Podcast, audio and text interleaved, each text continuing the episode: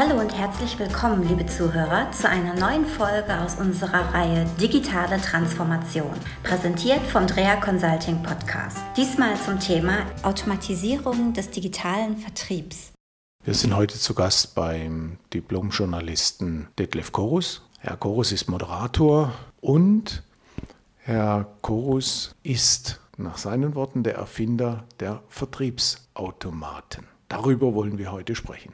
Herr Korus, Sie haben das Thema digitaler Vertrieb innerhalb des Gesamtkontextes der digitalen Transformation äh, mehrmals behandelt, drehen Videos, haben interessante, spannende Interviewpartner. Was verstehen Sie unter dem Thema digitaler Vertrieb? Zunächst mal so, Vertrieb soll verkaufen, das heißt Abschlüsse erzielen. Das machen viele Firmen sehr professionell und die haben auch äh, in aller Regel einen sehr gut funktionierenden Vertrieb, sonst gäbe es die Firma gar nicht. Wenn der Vertrieb nicht funktioniert, gibt es ein Problem. Digitaler Vertrieb heißt nichts anderes als Leadgewinnung, Interessentengewinnung, Terminierung, um ein Verkaufsgespräch mit einem gerade Business-to-Business-Kunden besser führen zu können. Da kann die Digitalisierung enorm helfen. Und wir stellen halt immer fest, und ich stelle immer fest, dass sehr viele Firmen hier noch komplett in den Anfängen sind.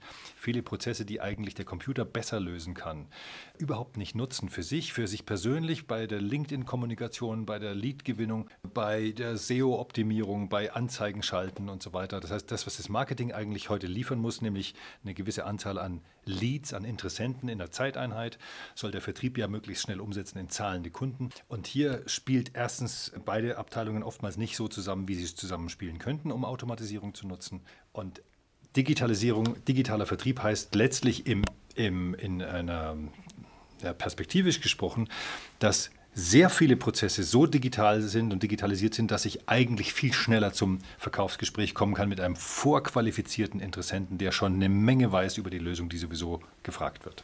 Muss ich das so verstehen, dass dies dann ähnlich wie eine Automatisierung bei einer Fertigungsstraße, eine Automatisierung in diesem Bereich der Vertriebsarbeit oder Marketingarbeit darstellt? Ähm, ja, nachdem die Bereiche zusammenwachsen an vielen Stellen, Marketing und Vertrieb getrennt zu denken, glaube ich, ist das Konzept von, von gestern. Die müssen entweder zusammenrücken oder viel, viel enger zusammenarbeiten. Wie eine Fertigung, ja. Das heißt, bestimmte Prozesse können Sie automatisch machen. Das heißt, die, dass jemand sich als Interessent selbst qualifiziert, Inbound-Marketing nennen es die, die äh, Spezialisten, selber sagt, ich suche mir den Inhalt, ich habe schon eine Frage, ich habe eine Suchphrase bei Google, die ich eingebe, jetzt stoße ich auf einen bestimmten Inhalt oder auch bei LinkedIn stoße ich auf einen bestimmten Inhalt.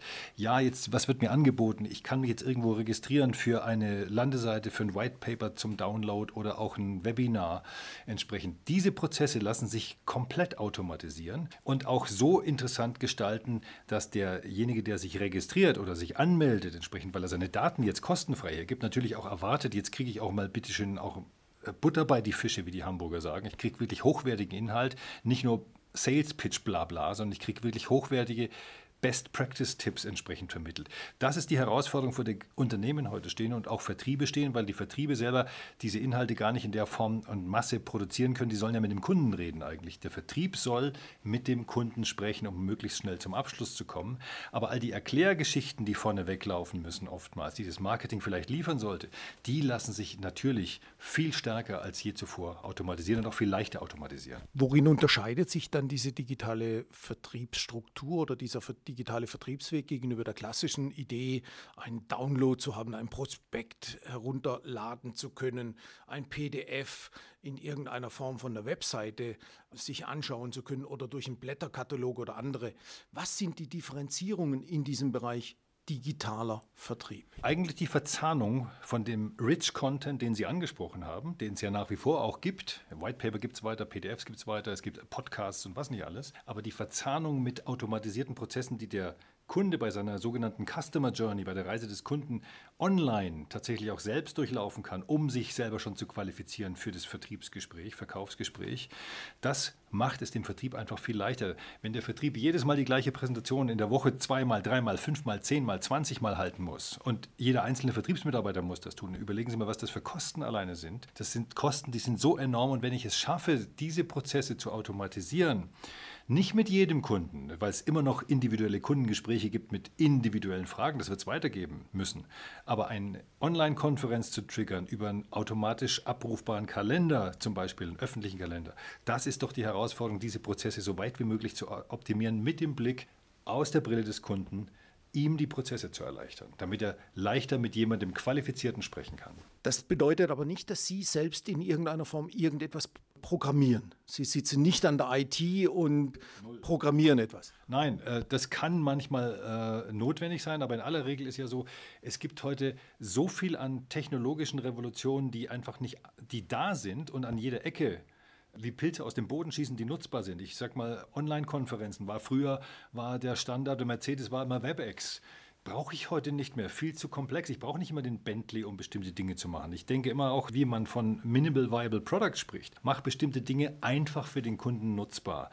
Und wenn du diese Dinge, die Tools, die du dafür nutzen kannst, halbwegs clever einsetzt, bist du schon sehr weit, weil du musst nicht selber programmieren, du musst es als Service nutzen können. Deswegen sind Plattformen da, zum Beispiel für ein digitales Verkaufsgespräch wie Webinares, wie Imparare, die ich heute schon natürlich mit Kreditkarte buchen kann und nur dann bespielen muss entsprechend intelligent. Das heißt, natürlich nutze ich Software auch im digitalen Vertrieb immer wieder. Ich muss auch wissen, wie ich es nutze.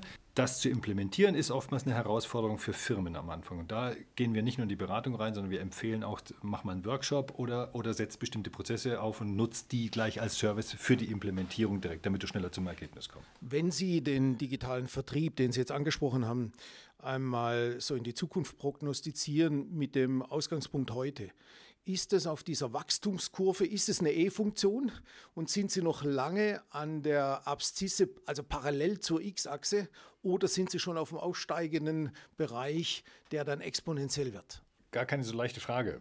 Wo befinden wir uns da? Ich erlebe in Deutschland, dass sehr viele Unternehmen komplett noch an den Anfängen sind. Und äh, ich habe neulich jemanden auch beim äh, Interview zum Thema digitale Transformation im Healthcare-Bereich. Ich fand die Formulierung sehr schön.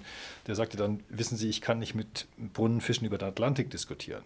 Die Technik ist heute viel weiter als wir es überhaupt erahnen an vielen Stellen. Das Know-how ist auch vorhanden oder abrufbar an jeder Ecke. Es zu implementieren in der Firma, sodass es auch effizient genutzt wird vom Vertrieb, vom Marketing, dass die Lead-Gewinnung einfach viel besser funktioniert, damit eben die sogenannte Pipeline besser gefüllt ist mit wirklichen Interessenten, die auch schon sagen, ich habe ein echtes Kaufinteresse. Wir nennen es immer Band-Leads, Business Authority, Need and Timeline.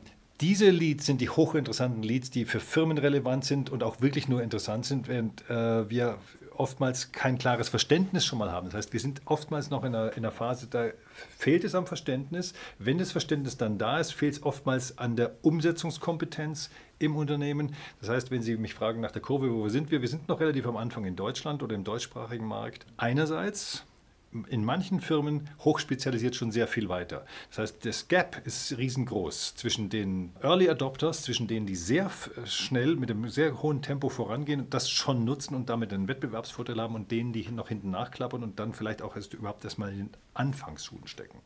Herzlichen Dank, das klingt ganz spannend. Herr Chorus, wir werden dieses Thema weiter begleiten. Vielen Dank. Danke Ihnen.